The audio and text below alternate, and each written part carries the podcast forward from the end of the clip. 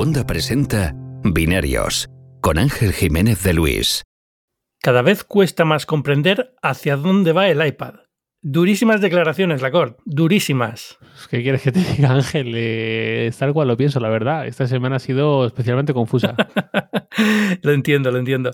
¿Qué te ha parecido? Bueno, vamos a hablar sobre todo este programa de, los anuncios de, Apple, porque tampoco hay mucho más. Ha habido alguna cosilla, algún avance en el tema de Twitter y más, que parece ser que por fin avanza todo y van hacia algún lado.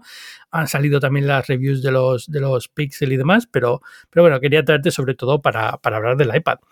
Eh, vamos a hacer eso, pero antes quiero dedicar unos segundos para hablar del patrocinador de esta semana, que es Sanitas. Binarios, como sabes, es un podcast de tecnología y hoy quiero hablarte de algo que está muy relacionado con la tecnología y es Blue que es el complemento de tus seguros Sanitas que incorpora muchísimas ventajas y novedades digitales de teleasistencia e innovación para los tratamientos. Y una de esas innovaciones, precisamente de Blue IU, es un nuevo servicio llamado Cuida tu mente. Es bastante interesante porque se centra tanto en la prevención como en el tratamiento de posibles problemas psicológicos en nuestra familia o entre nuestros amigos. Está fundado sobre cuatro pilares. Primero es la orientación diagnóstica para identificar tus preocupaciones y problemas. El segundo son las terapias digitales que incluyen contenido recomendado como libros, vídeos o incluso podcasts donde podrás entender mejor tu situación emocional y mental. El tercero es que también podrás ir recogiendo todas tus sensaciones diariamente en una app para recibir un tratamiento lo más personalizado posible y tener un seguimiento mucho más preciso y continuado en el tiempo. Y el cuarto, por último, es que tendrás acceso al mejor cuadro médico por videoconsulta consulta o presencial cuando lo necesites. Todo lo podrás gestionar a través de la aplicación de Blue sin tener que hacer llamadas, sin esperas y sin visitas, porque los problemas que están dentro no siempre se ven por fuera, y en Sanitas se preocupan de tu salud mental y emocional. Así que no lo dudes y descubre mucha más información en blueiu.es. Además, si te unes al gran equipo que es Sanitas, tendrás un año gratis de Blue IU, que entre otras cosas incluye el servicio de psicología Cuida tu mente. Date prisa, entra en blueiu.es, esto es bluau.es, bluau.es y empieza a cuidarte. Muchas gracias a Sanitas por patrocinar este episodio de Binarios. Y ahora sí, a ver, ¿por qué estás confuso? Pues mira, viene bien el patrocinador porque igual eh, me tengo que ir a Sanita la próxima vez que quiera comprar un iPad y tengan que decidir cuál.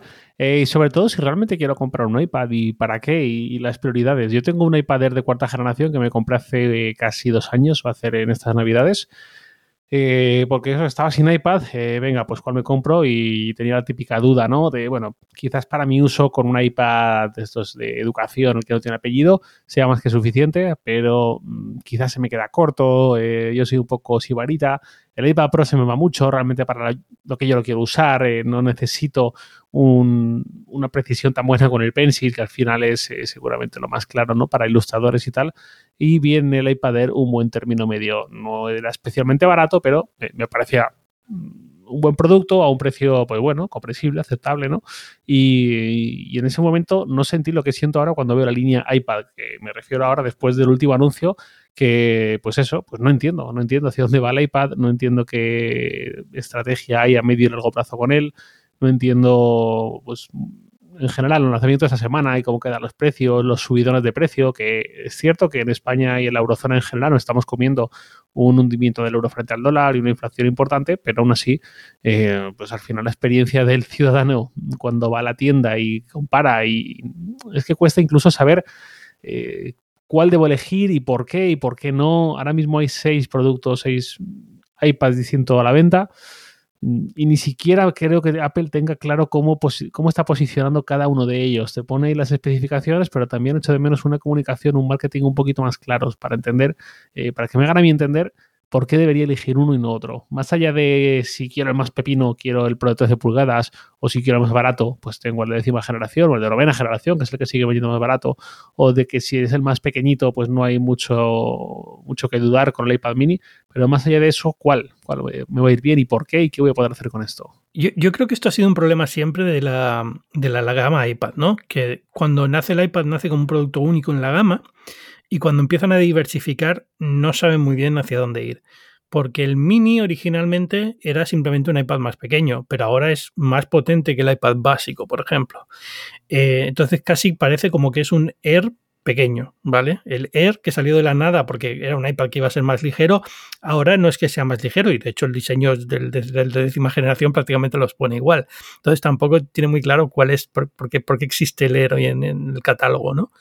Y sobre todo digo, con ahora con el rediseño. Eh, y luego el, Pro, que digamos que es lo que más segmentado está, porque es profesional, digamos, lo que Apple entiende como profesional, que es usuario creativo, pues también es es complicado de, decir porque, para quién va, porque como siempre ha estado limitado en cierta manera por el software, pues queda un poco también, o sea, no es, Apple lo vende como, un, como una alternativa al Mac, pero no es una alternativa al Mac todavía, ¿no? Es una cosa diferente al Mac que pueden, para algunos usuarios que usaban Mac puede venir bien, pero no es exactamente lo mismo. Yo, creo que siempre ha habido esta confusión con, con la línea de iPad y en ese sentido lo único que veo en este anuncio de esta semana, eh, y ahora vamos a hablar de los modelos que han anunciado, es que, es que se mantiene la confusión y se crece un poco por el modelo más barato, porque el iPad básico pasa a ser una cosa muy, muy parecida al Air de hoy en día. Con lo cual es como, ¿para qué existe esto, no?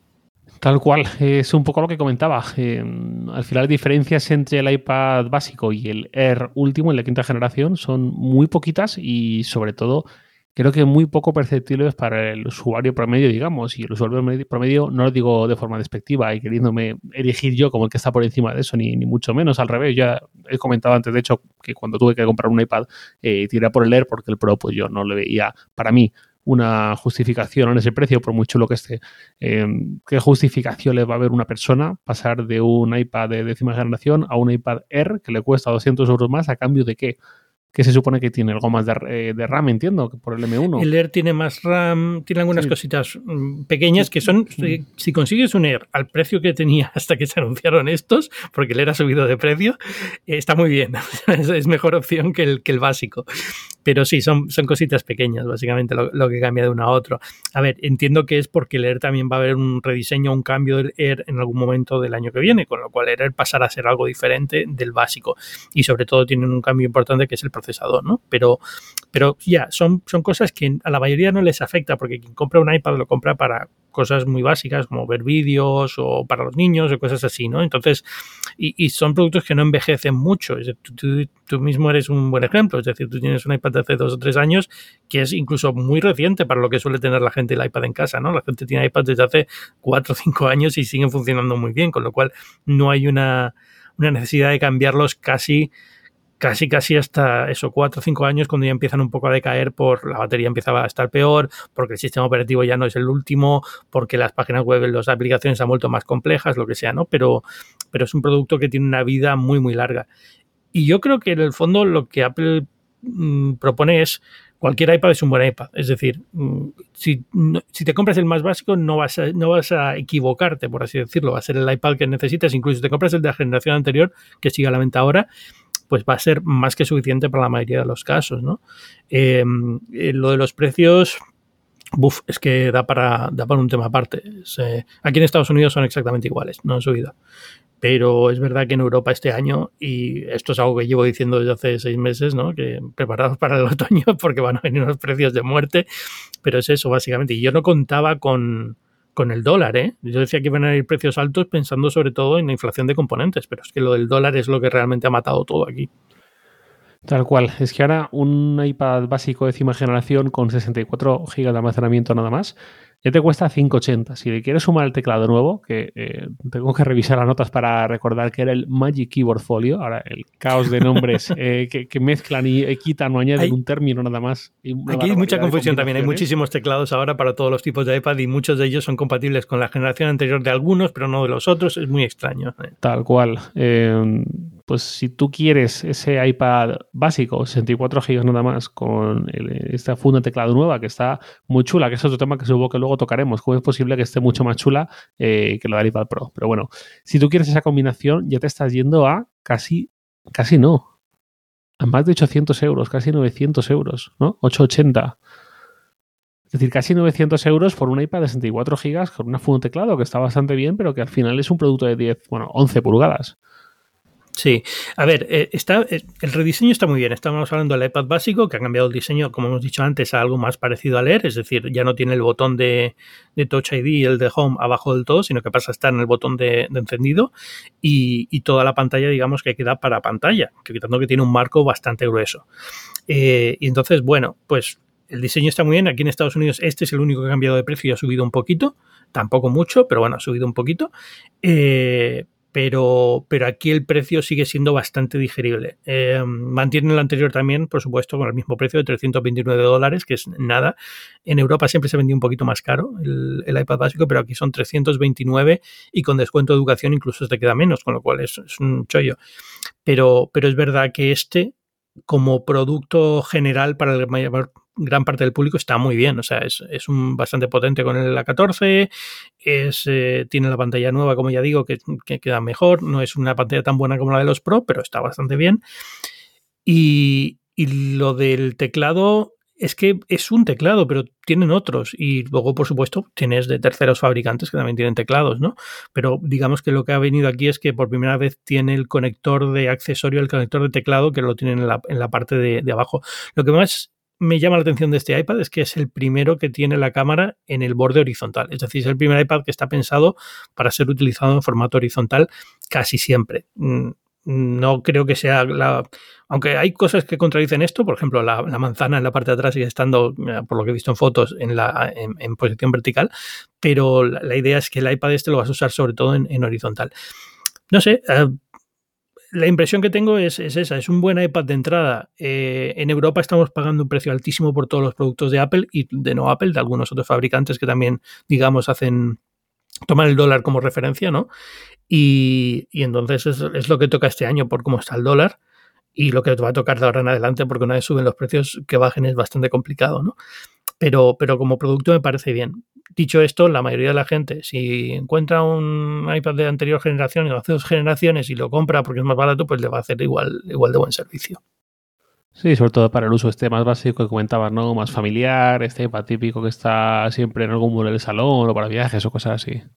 Y luego la otra cosa que han presentado es el Pro, que es eh, en este caso es pasa del procesador M1 al M2, que eso es un poquito, porque ya lo hemos visto en el MacBook Air, que el, del M1 al M2 sí hay un crecimiento un poquito más en gráficos, un poquito más en potencia, pero no es una cosa que te vaya a romper los esquemas, y menos en un producto como el iPad, porque en el MacBook todavía hay muchas aplicaciones profesionales, en el iPad todavía estamos poco a poco recibiendo algunas nuevas, pero sigue siendo bastante, bastante poco. Y, lo más interesante es lo del, lo del pencil, ¿no? Que ahora puedes, tiene un modo que detecta el pencil a unos 12 milímetros de la pantalla, con lo cual puedes usarlo como una especie de cursor flotante y cuando te acercas a un campo de texto se amplía, eh, abre nuevas posibilidades de interacción que no había hasta ahora. Este también crece en precio en España, imagino, ¿no? Se va a 1500, 1400 y algo. Sí, el básico 1450. El de 13. De 13 y el, el, de 11 creo que era 1120, me parece que era. Es que es, son, es una locura, pero si lo piensas, en Estados Unidos se, mantienen los precios, pero luego los, haces la conversión. A ver, el tema de los precios. Una vez le quitas el IVA, que es como se dan aquí los precios sin impuestos en Estados Unidos, y haces la conversión al precio del dólar actual, es bastante similar. Es decir, el precio es más o menos el mismo. La verdad es que el poder adquisitivo en Estados Unidos es muy diferente al poder adquisitivo en España, evidentemente, ¿no? Pero el precio, digamos, por así decirlo, es el mismo. A lo mejor hay 20 euros de diferencia, una cosa así, que fácilmente los puedes poner en el, en el cachar, en el cubo de gestiones de aduana y cosas así. O sea, al final es, es, es prácticamente el mismo precio. Eh, bueno, y seguros de cambio, que evidentemente estas, compañías no ponen los precios en base al precio de hoy del dólar porque tendría que cambiarlos cada día. Tenemos los seguros de cambio y entonces compran los dólares a un precio diferente o los euros a un precio diferente que la mayoría de la, de la gente. Entonces, eh, yo el precio no lo veo mal en ese sentido, en el sentido de que no es no ha cambiado, sigue siendo el mismo precio. Lo que pasa es que por primera vez estamos sufriendo el que el dólar sea mucho más alto de lo que era hasta ahora. Hemos tenido y los últimos años ha estado bajo con, respecto a lo que llegó a estar. Yo cuando llegué aquí a Estados Unidos en 2008 el dólar estaba a unos 60, a unos 60 euros. Una locura. O sea, yo, vamos, era el rey de, bueno, perdón, al revés. El euro estaba a unos 60 dólares. Yo era el rey de Nueva York. O sea, es que era todo baratísimo, ¿no?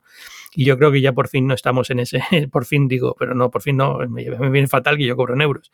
Pero, pero ya estamos en una situación muy diferente y entonces lo estamos empezando a notar ahora. Pues sí, así estamos. Eh, bueno, la anécdota, que realmente no es más que una curiosidad y es lo que menos importa, es que ya tenemos el iPad de más de 3.000 euros, eh, que es otra barrera psicológica parecía que no íbamos a ah, pasar, pero hemos adelantado ahí 500 euros de golpe con este con el máximo, el iPad Pro de 13 pulgadas, con eh, datos móviles, con 5G y con 2 teras, 3.024 euros, que, mm, que, ya digo que es una anécdota y no pasa de anécdota y no le voy a dar más valor que ese. Y tampoco me da pena que el que pueda pagar 2.550 euros por un iPad ahora tenga que pagar 3.000, ¿no? Eh, no es mi problema, digamos, eh, ni es el problema de mucha gente. Pero lo curioso es que te cuesta 5 euros más que un Mac Studio con M1 Max, al que le has equipado con los 2 teras también, para equiparar, ¿no? Como de SSD, con un M1 Max también. Ostras. Es un, es un dispositivo, de decir un ordenador, es un dispositivo muy caprichoso en ese sentido. Cuando ya te vas a esas configuraciones, estás hablando de, usuarios que realmente que no pueden justificar el gasto muy fácilmente porque es una herramienta de trabajo, lo van a poner como herramienta de trabajo en sus impuestos o lo van a poner como gasto de empresa o lo que sea, ¿no? Entonces no, no les afecta tanto eh, el porque o buscan una cosa muy, muy concreta que es la portabilidad y poder dibujar con el lápiz, ¿no? O sea, al mismo tiempo. No sé, yo soy un usuario de iPad Pro convencidísimo, el de 13 pulgadas. Para mí se ha convertido en el ordenador de viaje ahora mismo, porque tengo, tengo un Mac mini y tengo otras cosas, ¿no? de sobremesa cuando solo tenía un ordenador portátil, pues evidentemente el, iPad no era, llevaba un iPad normal para ver cosas en la cama del hotel y cosas así, pero ya está. Y ahora este se ha convertido un poco en el, multitarea. Sigue siendo algo limitado en algunas cosas, pero para mí, para mi uso diario, mm, me gusta y es lo que disfruto. Pero entiendo que es que, es difícil como proposición porque tú estás poniendo el, el, precio máximo, pero si te vas al mínimo, el de 64, 64 o 128 el Pro. Ahora mismo no, no recuerdo. El Pro mínimo, son 128 gigas. 128. da igual, 128, 1400 y pico. Es que un AirPad, un, un, un MacBook Air eh, con M2, con doble memoria, 156, está ya en 100 euros más. 100 euros más, menos, casi de 100 euros, yo creo. 1500 y algo. Entonces, ya, claro, pero bueno, eh, ahí hay, esto es la, conversación que se ha hecho siempre, ¿no? ¿Qué pierdes y qué ganas? Pantalla táctil versus no táctil, eh, Face ID sin Face ID, eh, el Pro XDR versus una pantalla que está muy bien, la, pantalla retina del MacBook Air, pero no es el XDR, ¿no? Tienes, tienes un pros y contras, ¿no? Pero, pero entiendo que si lo estás pensando en qué va a ser la única máquina que tengo o cuál va a ser la más versátil, el MacBook Air siempre va a ir ganando de calle en esto.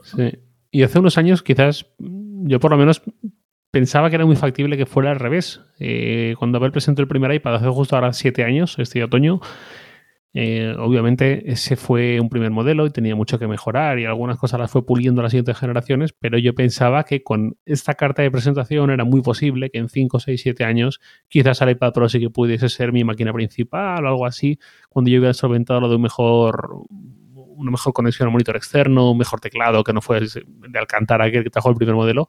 Eh, y hace siete años estamos, pues no voy a decir que la casilla de salida, porque obviamente no es así, pero nada que ver. Y si encima ya tenemos eh, chips ARM también en los Mac. Sí, a ver, es, complicado esto. Eh, yo, yo usé mucho tiempo el iPad Pro como único ordenador y bien, es decir, bien te acostumbras. A, los, a las cosas que tiene que son muy particulares y para mi tipo de uso que no es especialmente complicado porque yo escribo y hago fotos, ¿no? Digamos, no, no tengo unas necesidades mucho más allá.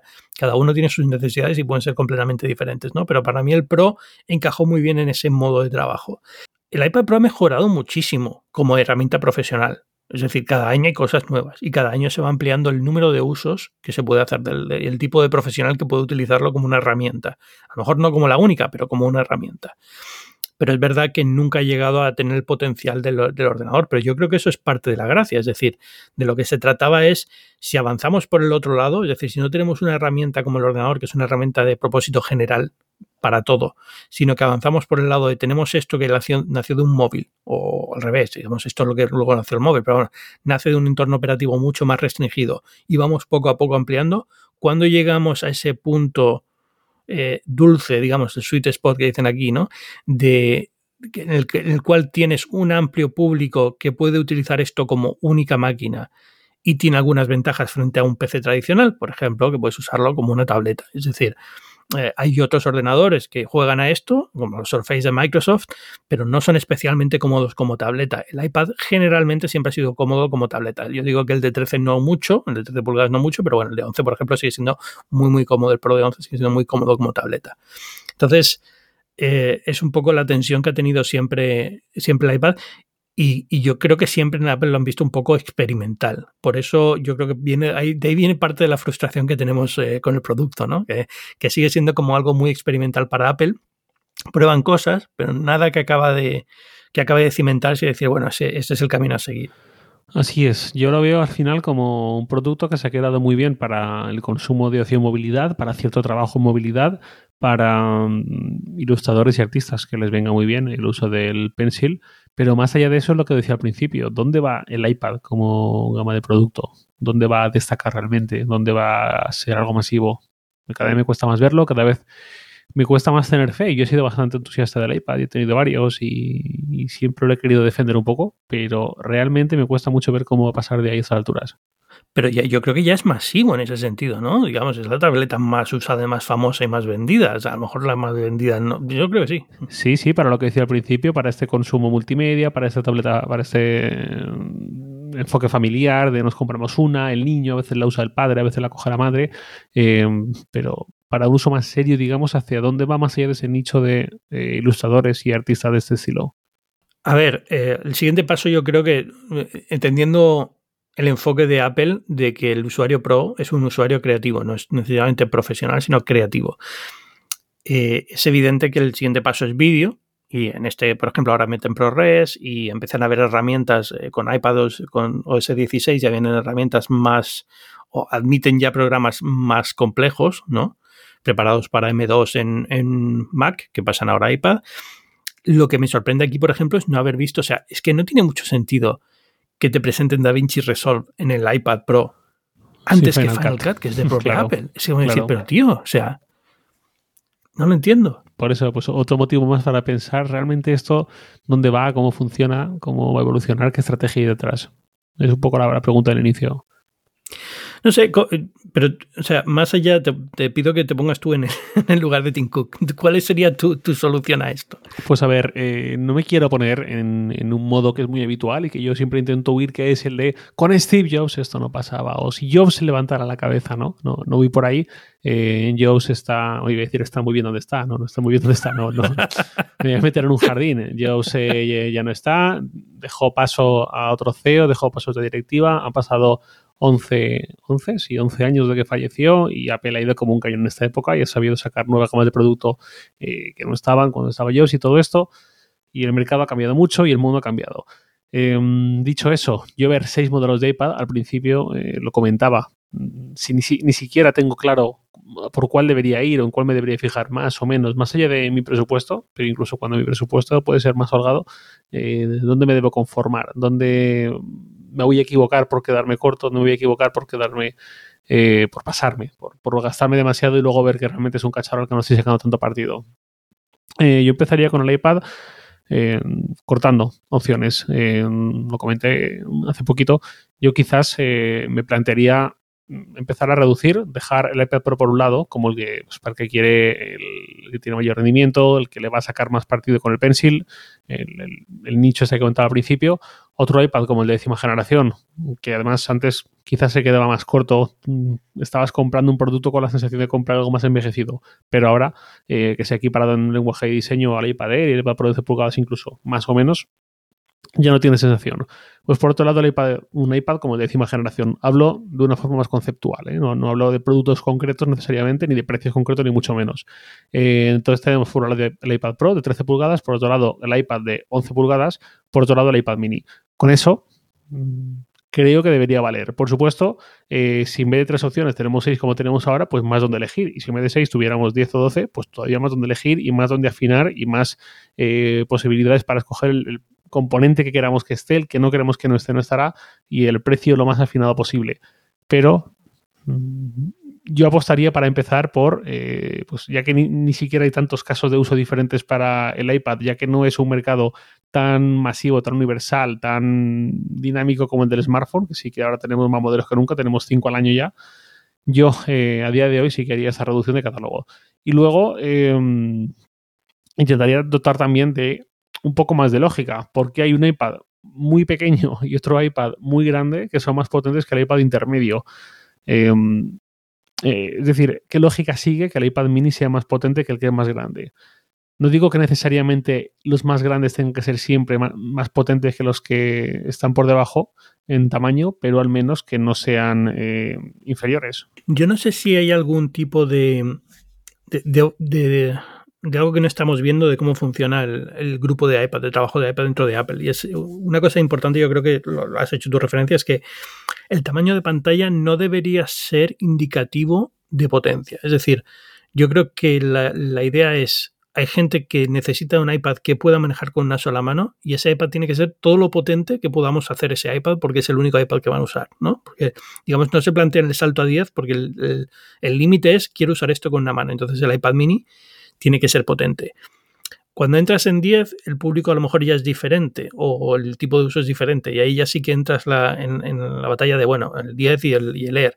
Yo, mi, mi eh, me pongo el, yo en, lugar de Tim Cook o de Steve o de quien sea, sería ese, ¿no? Es decir, eh, ya no hace falta leer. Si vas a hacer el 10 de esta forma, ya no hace falta leer.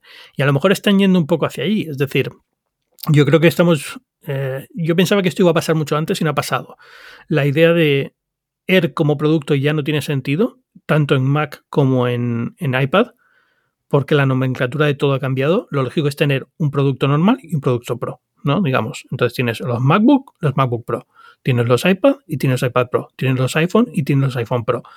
Pero ese producto Air, que era como era algo diferente porque primaba el ser muy ligero, ya no sirve porque todo es muy ligero. Es decir, tanto en el iPad como en el Mac, los MacBook Pro son bastante ligeros para lo que son de equipo, ¿no? Entonces, que, ya no haya un MacBook, pero si hay un MacBook Air, es un poco extraño. Cambia el nombre, que es MacBook básico, sea MacBook, y hay un, luego un Pro, y en el iPad lo mismo. Entonces te, cargas el iPad Air, ahora que ya tienes uno muy parecido en el básico, y ya queda más o menos la línea iPad, iPad mini, Pro mini, Pro, Pro normal, ¿no? son cuatro productos, tiene más sentido, eh, la matriz de, producto, digamos, tiene más sentido, y yo creo que eso simplificaría bastante, bastante el tema. Hmm, em, me cuesta ver la parte de que quizás hay mucha gente que quiere un iPad lo más pequeño posible, porque el día se lo hace muy grande, pero quiere que tenga el mayor rendimiento posible, porque aquí la pregunta es, el mayor rendimiento en un iPad tan pequeño, ¿para qué? Si es muy difícil hacer en un iPad tan pequeño lo que se supone que puede llegar a hacer con un iPad Pro de 11 o 13 pulgadas. Sí, pero bueno, si lo piensas, era, era, muy potente cuando salió. Ahora con el nuevo Pro, digamos, ya está en esta línea, es decir, ya está en el, el Pro y el Mini, ya se, digo el Pro, perdona, el normal ahora, el iPad rediseñado básico. El básico y el Mini ahora mismo ya empiezan a estar más o menos parecidos, ya, ya empiezan a parecerse a esto que te digo yo de, hay una versión de 10 y una versión de 7 pulgadas, perdona, de 11 y de, en este caso de 12 pulgadas y el mini creo que tiene 8, 8, 8, 8, que es digamos el iPad básico, ignoramos el Air, porque está ahí, digamos, porque ha quedado en, el medio del, todo esto, pero se, morirá en algún momento. Sospecho bajo mi, ya te digo, yo soy Tim Cook y esto es lo que voy a decidir. Y entonces el, luego ya tienes el salto siguiente, que es el Pro, que empieza al mismo tamaño que el mayor de los iPads normales, que sería 11, y luego tienes un modelo superior que es 13. Y a lo mejor luego sacan un Ultra que es 15, no sé, pero bueno, ya digamos que ya tienes este, esta, esta diferenciación que creo que tiene más sentido. Mm, ya digo, no, sé los planes de Apple ni qué pretenden hacer, pero a mí no es un... Lo que decía al principio, todos los iPads son buenos. Todos los iPads, te compras el iPad, yo, no, no, veo peligro equivocarte en el sentido que si te compras el iPad, generalmente nunca vas a pensar que te has quedado corto. Te va a decir, vas a parecer, te va a parecer que tienes un producto que hace lo que tú quieres que haga. La cuestión es, salvo, digamos, que digas, bueno, es que yo quiero ser artista digital 100%. Entonces, bueno, evidentemente el Pro tiene mejor calidad de, Apple Pencil que el básico, pero el básico te vale perfectamente para empezar y luego ya puedes cambiar. Bueno, em, Has dicho lo de que eh, no, puedes equivocarte por quedarte corto, porque cualquiera te va a dar un gran rendimiento, pero puede que ocurra al revés. Te puedes equivocar, equivocar por quedarte largo. Por haberte gastado una pasta, porque tuve seis iPads y a lo mejor dices, bueno, seis, seis iPads realmente son cinco, eh, contando con el iPad de novena generación y con que el iPad Pro son dos tamaños.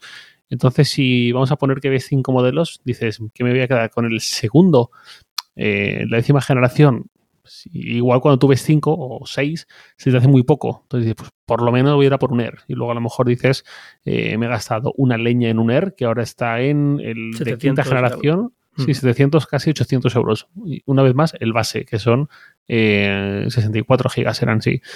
Eh, pues casi 800 euros, pero luego realmente dices, bueno, es que realmente para ver películas y series en movilidad y escuchar música y algún uso muy residual y alguna cosita, es que hasta el de novena generación me hubiera ido muy bien vuelvo a decirlo, novena generación para muchísima gente eh, sigue siendo el, iPad. A ver, yo entiendo que el diseño ya un poco empieza a estar un poco tal, pero es que es básicamente cumple todas las funciones. Es que aquí es, es, frustrante verlo en España. Aquí en Estados Unidos es tan claro, es decir, es que 329 dólares aquí es una cena de tres personas, ¿sabes? Entonces no es, no es un hay una razón por la cual todas las familias tienen un iPad en Estados Unidos, porque es que es relativamente barato, por así decirlo, ¿no? para el poder adquisitivo de Estados Unidos.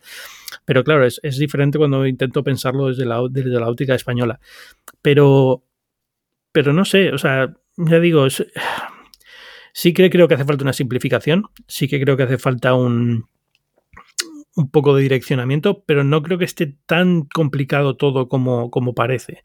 Eh, yo creo que hay mucha frustración en cuanto al iPad porque todos queremos que sea más de lo que es y todos vemos el potencial de algo que podría ser más de lo que es, pero cada, cada año es más, es decir, poco a poco se va, se va, se va mejorando. El iPad Pro que utilizo ahora no tiene nada que ver con el iPad Pro que empecé a utilizar y mucho menos con los iPads que empecé a utilizar. Yo tengo todos los iPads desde el primero que salió, ¿no?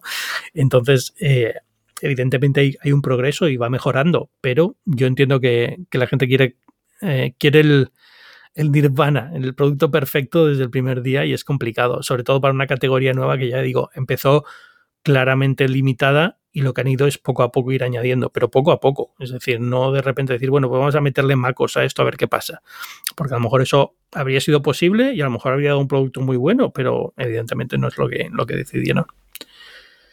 Vamos a hablar de, de lápiz. Justo te iba a decir, y eso que no hemos comentado, lo del Apple Pencil, que sé que tú tienes una postura un poco más amigable que la mía, quizás. Sí, bastante más. A ver, yo lo que me preocupa de todo esto, el Apple Pencil, el, el, nuevo, vamos a resumirlo por si alguien no se ha enterado. El nuevo iPad viene con un conector USB-C, él sigue siendo compatible solo con el Apple Pencil de primera generación que se carga por puerto Lightning. La forma normal de cargar, normal voy a, poner muchas comillas aquí, porque una cosa que me sorprende es que parece que hemos hecho lo del modo piruleta este como una forma deseable, y no lo era, era un hack horroroso, también del primero, o sea, lo que pasa es que ahora queda más confuso, pero, pero en general nunca había sido una solución especialmente agradable, ¿no? Pero bueno, se podía enchufar directamente al iPad desde el propio Pencil, lo enchufabas en el puerto de Lightning y se iba cargando. Y ahora, como ha pasado a tener un USB-C, necesitas un adaptador. El adaptador en los nuevos Pencil viene incluido, en los antiguos Apple te vende uno por 10, por 10 euros voy a decir una cosa que a lo mejor mucha gente no sabe, el Apple Pencil siempre ha venido con un adaptador. Lo que pasa es que antes venía con un adaptador Lightning macho-hembra. Y entonces siempre podías cargarlo con un cable, el mismo que usabas para cargar el iPhone, podías cargar el Pencil poniéndole este adaptador al final. Y ahora viene con uno diferente que es USB-C a Lightning, pero básicamente ese, ese es el cambio. A ver, yo quiero ver tu, opinión sobre esto.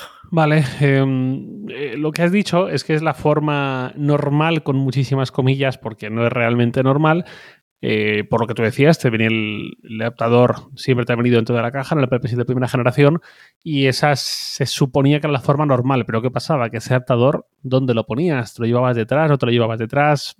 Es algo muy propenso a perderse, es algo muy propenso a confundirse por ahí, a quedarse detrás. Y al final, cuando tienes un conector Lightning precioso integrado en el propio dispositivo, es que era normal tender a cargar el lápiz con él y darle el aspecto siniestro este. Eh, yo me tomo ciertas molestias en mi vida con los dispositivos electrónicos para hacerlo todo un poco más elegante, armonioso, que se vea bien, las pantallas de inicio, las pantallas, eh, todo, todo lo que tenga que ver con el Mac. Yo me tomo esas molestias, pero con el iPad en su momento, con el Pro primera generación, no me tomo esa molestia porque eh, pensaba, bueno, es que realmente esto, que además el, Pencil se carga muy poquito tiempo, Esto, eh, pincharlo aquí eh, se hace enseguida, es cómodo, es práctico, queda espantoso, pero mm, es que me parece mucho mejor que tener que estar siempre acordándome de coger el adaptador, que es pequeñito, que no sé ni dónde está. Entonces, no es lo normal, digamos, o no es lo más deseable, pero al final es lo más conveniente, lo más cómodo. y así se ha quedado. Lo que decías, ahora para emparejar por primera vez y cargar el lápiz necesitas eh, una adaptadora USB-C, que nuevamente te viene incluido a partir de ahora las cajas de los Apple Pencil de primera generación, se vende por 10 dólares, que en lenguaje Apple eso equivale a un regalo, eh, pero ya, ya, tienes que comprar, si no lo tenías, ya lo tienes que comprar si lo pierdes, porque es algo que se va a perder. Eh, esto lo leí no recuerdo dónde lo leí, si me da rabia, si lo recordara daría crédito sin ningún problema. Pero alguien decía que estos iPads que al final llevan en la coletilla famosa de para educación o de educación son muy habituales en... Bueno, siempre se ha dicho que son muy habituales en colegios de Estados Unidos. En España poco a poco también vamos empezando a ver presencia de iPad o de Chromebook, incluso de algún Mac en algunos colegios. Poco a poco se van animando a entrar también. Em, y alguien lo comentaba, en mi colegio se usan y esto va a ser un festival de adaptadores perdidos, porque el adaptador ahora es necesario. Antes no era necesario, no había nada que perder, porque nadie se lo llevaba detrás, todo el mundo pinchaba al puerto Lightning y ahora se va a perder. Seguro además, y estoy muy de acuerdo con, esta persona que, insisto, no me puedo recordar quién era, ya lo siento. Em, eso por un lado. Por otro lado, esto me recuerda al clásico meme de cada uno que haga su parte del trabajo en casa y luego ya la juntamos. Y tienes una pantalla que solo te permite la Apple Pencil de primera generación con un conector que no se lleva bien con ese Pencil de primera generación. ¿Por qué? Quiere decir, eh, vale que la cámara la han movido, vale que ese borde magnético ya seguramente será mucho más difícil implementar, pero hay más bordes en el iPad y me cuesta creer que Apple precisamente no pueda hacer nada para integrarlo en un sitio o en otro, aunque sea por detrás, aunque no sea necesariamente en un borde lateral. Pero algo tiene que haber cuando encima te están clavando esa subida de precio, insisto, al menos para aquí los europeos, eh, como para que encima te vengan con algo así que sí, que el Apple Pencil no es algo especialmente usado, eh, o al menos no es algo masivo, y menos todavía en un iPad que no es el Pro, que sí que está mucho más orientado al Pencil. Pero aún así, pues es un detalle que nos gusta y que yo pienso si Apple puede hacer esto con un iPad que es bastante popular, eh, que no se espera que va a hacer con mi próximo MacBook Air o con mi próximo iPhone. a, ver, yo creo que ya te han hecho todas las probabilidades que podían hacer los MacBook. pero, pero no, a ver, o sea, yo entiendo Aquí yo creo que ha habido un problema, o sea, donde yo veo que ha estado el fallo es en lo siguiente. Eh, cuando han lanzado el nuevo Apple TV, que también lo han anunciado ahora esta semana y tiene un precio menor, curiosamente. Eh, aquí lo del dólar no importa tanto, eh, importa y lo mismo. Yo creo que es que simplemente lo, han podido hacer mucho más barato ahora y además están subvencionándolo porque quieren conseguir mercado antes de que las televisiones lo lleven todo, ¿no? Pero y, y para mover su Apple TV Plus. Pero pero cuando han lanzado este nuevo Apple TV, viene con un nuevo mando de control remoto, un mando a distancia, que viene con conector USB-C en vez de Lightning, ¿vale? Hasta el año pasado el mando se, se cargaba por Lightning, ahora se carga por USB-C. Entonces, han cambiado el mando. Venden un mando nuevo que viene con USB-C, incluso por separado. Entonces, ¿por qué no hacen un pencil con USB-C? Es decir, sería lo lógico, ¿no? Es decir, pues, ya que vas, lanza un nuevo modelo de pencil, sigue siendo el Pencil One, sigue siendo sin cosas y soporte magnético, pero es el mismo pencil, solo que tiene, digamos, el adaptador integrado. Eso sería lo lógico. El que tiene un pencil ya y se compra este iPad, pues tiene que usar un adaptador, pero el que se compra un pencil nuevo no tiene que estar con un adaptador. Esto hubiera sido, yo creo que lo más deseable y es la parte más frustrante, yo creo, de todo esto. Que el que se cargue con cable y, un adaptador, bueno, o sea, es molesto, pero también te digo una cosa que prefiero, yo casi prefiero el cable que, que llevarlo colgado el modo piruleta, porque al fin y al cabo te lo puedes poner en el bolsillo. Y además el pencil tampoco se carga tan a menudo, ¿no? Pero, pero bueno, mm, es, es donde yo creo que está el fallo. Es básicamente no sacar un, un modelo de pencil nuevo, incluso que sea el pencil de primera generación, que se cargue por USB-C. Que entiendo que es absurdo porque el pencil de primera generación, a saber cuánto va a durar. A lo mejor el año que viene ya funciona con el pencil 2, el iPad normal hay millones de razones, yo creo, internas que han llevado a esta situación, pero la situación reconozco que es absurda. Mm, y un único matiz es cuando dices que el pencil tampoco se carga tan a menudo. Digo, hombre, una vez que lo tienes al 100%, tiras un montón de rato con él. Eh, pero como el pencil, igual que los AirPods Max, no se apagan, y, al contrario que los AirPods Max ni siquiera tienen una funda horrorosa para ponernos en modo de ultra bajo consumo, no sé qué, eh, es muy habitual. Yo cuando lo tuve, lo usaba en su momento, en la primera generación, era muy habitual encontrarlo sin batería, encontrarlo muerto. ¿Por qué? porque mm, Tú una vez lo emparejabas, una vez lo podías empezar a usar, se quedaba ahí en modo reposo, en modo espera, hasta que se consumía la batería y era súper habitual encontrártelo cao. Te doy la razón en eso, eso es verdad. Eso es con, 100% con cierto. el, el pincho este espantoso Lightning, eh, pues salía del paso en cualquier momento, en cualquier lugar. Pero si te lo llevabas en un viaje o lo que sea y el adaptador se quedaba en casa, ¿qué es eso? Que, es que ya tienes que acordarte de estar siempre llevándolo, sobre todo en movilidad, eh, a mí no me, no me convencía nada. El Pencil de segunda generación es 10.000 veces más conveniente y mejor resuelto, y es más lo que podemos esperar o lo que yo podría esperar de una empresa como Apple. Eh, el de primera generación es que encima tiene esa pega, con lo cual eh, pues ni por esas, ni USB-C, ni magnético, ni pasarse a segunda generación, ni nada. Es una solución para mí muy chapucera, ya lo siento. eh, No, no, reconozco que, que- es, es- chapuza. Yo creo que lo hubiera solucionado de la otra forma mejor, es decir, poniéndole un, eh, re- rehaciendo un Apple Pencil de primera generación con conector USB-C. Se sigue llamando Apple Pencil, solo que es Apple Pencil con puerto USB-C, igual que han hecho el mando nuevo de distancia de Apple TV, ya está. Y, y- te comes el gasto que te suponga de ingeniería, porque al final es un tema de, bueno, tú te has metido en este lío, ¿no? Pues tú sales y no se lo cargas a tu usuario.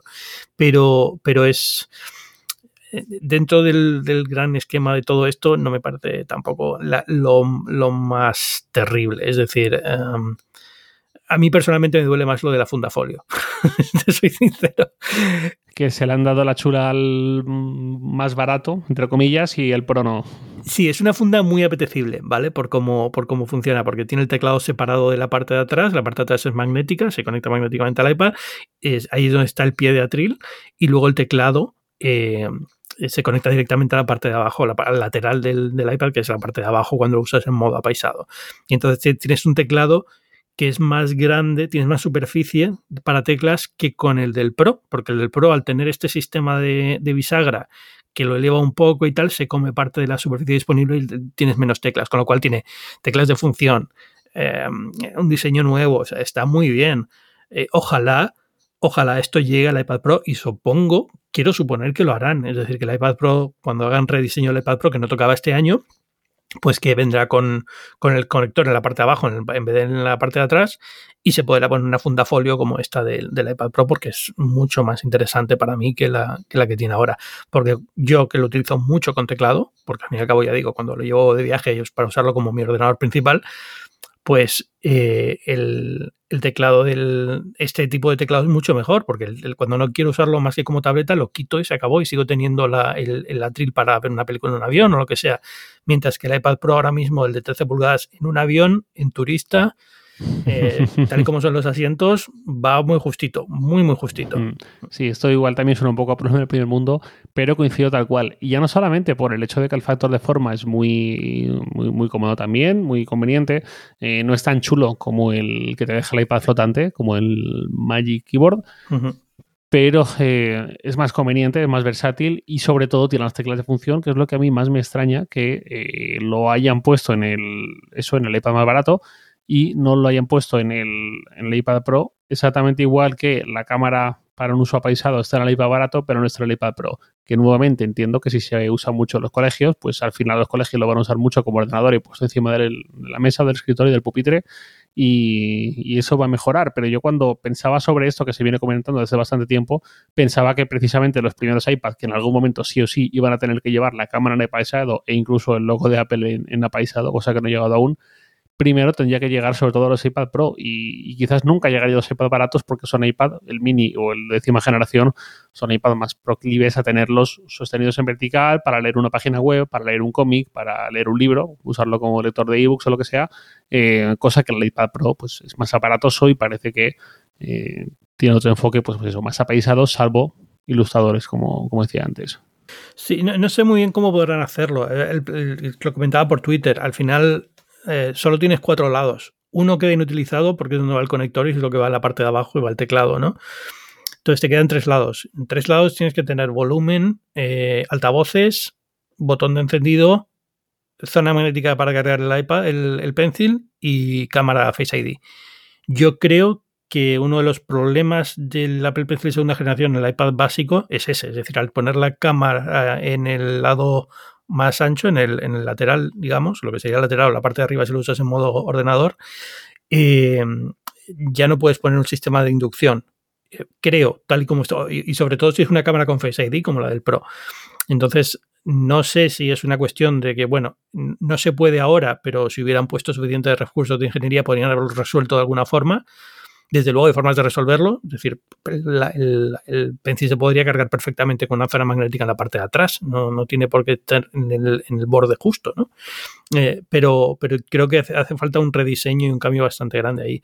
Ojalá cambien la cámara al, al, borde horizontal como en el básico. Yo creo que sí, yo creo que lo van a hacer y que si lo hayan hecho en el básico quiere decir que llegará, llegará al Pro más adelante y que no ha llegado simplemente por una cuestión de, eso, de que hace falta un rediseño de hardware completo y este año lo que tocaba era cambiarle el procesador y poco más. Y, a ver, a ver cómo viene 2023, porque se supone que después de todo esto, tú lo que, por un lado tú decías lo de que el iPad Air quizás se lo van a cargar.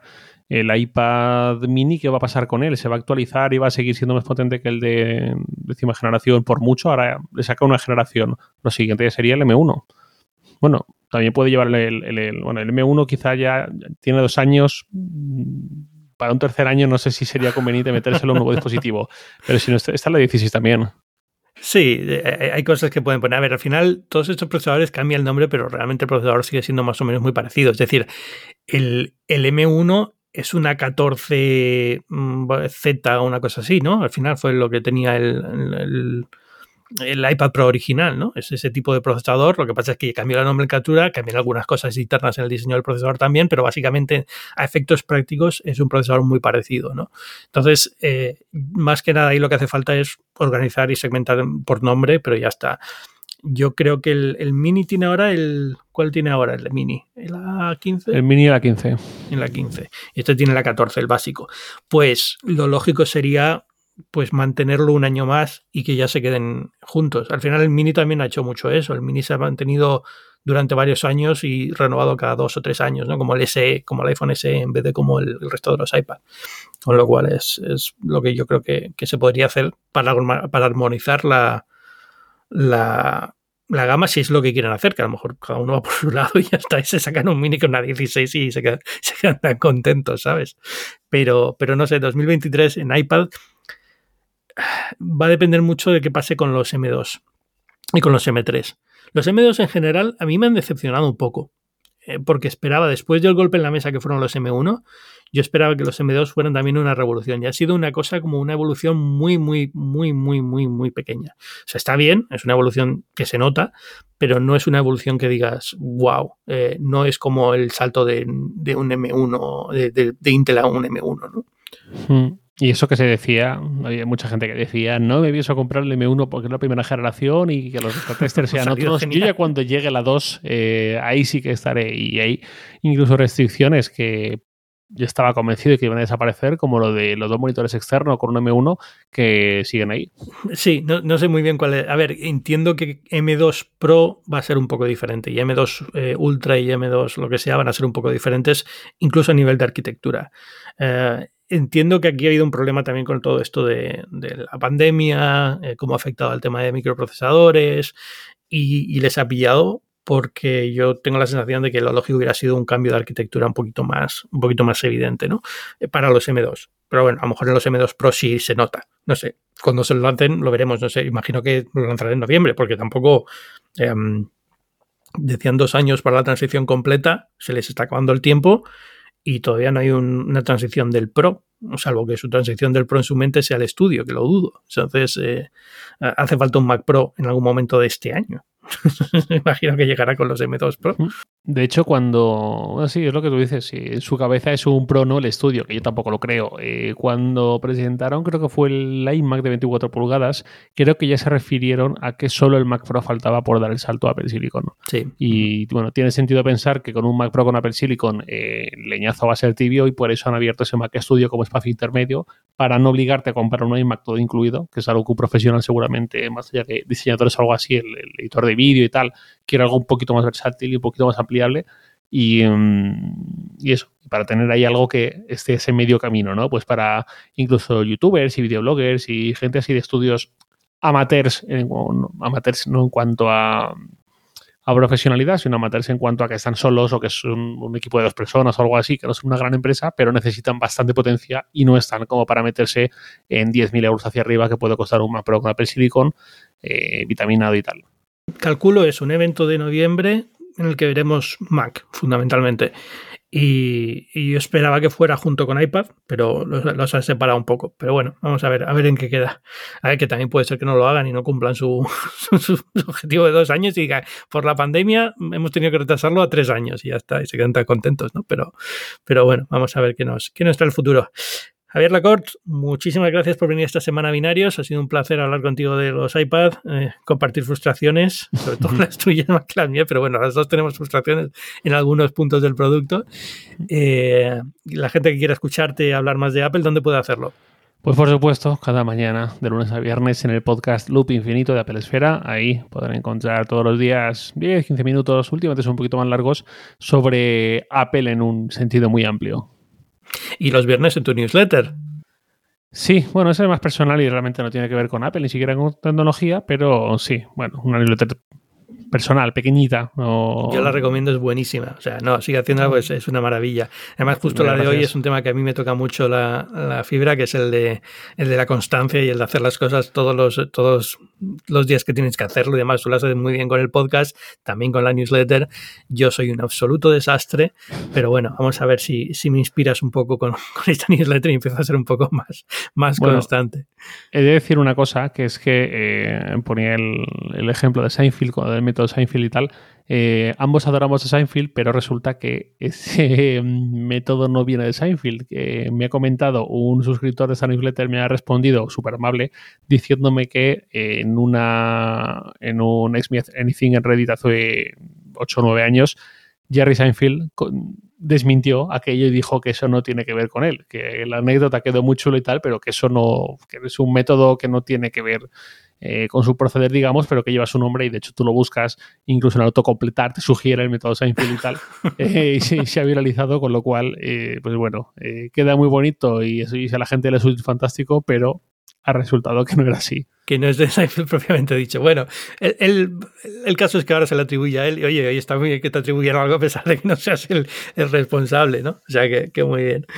Pero, pero bueno, básicamente para los que no sepan lo que es, es eh, marcar en un calendario todos los días para, para eh, lo que hace el Apple Watch con los círculos. Es decir, si tú ves la, la historial de círculos, queda muy feo que un día no haya un círculo. Entonces, si estás acostumbrado a cerrarlos todos los días, te fuerzas un poco a que el, el día que no tienes tantas ganas lo hagas solamente porque esté cerrado. ¿no? Que, bueno, para los que tienen Apple Watch saben de esto y lo, tienen más que internalizado. Pero bueno, Javier Lacor, muchísimas gracias por venir esta semana. Mil gracias, Ángel. Y ya sabes que yo soy Ángel Jiménez de Luis, esto es Binario, es un podcast de tecnología que esta temporada, toco madera, está siendo bastante constante y que sale los viernes y hablamos de la actualidad de tecnología de la semana forma parte de Cuonda, que es una comunidad de podcasts independientes en español. Si tenéis un podcast y queréis veniros, mandad un correo, contactad conmigo, vamos a ver cómo podemos hacerlo, pero en general estamos abiertos a cualquier podcast y cuantos más seamos, mucho mejor. Y nada más, nos escuchamos la semana que viene. Chao. Adiós.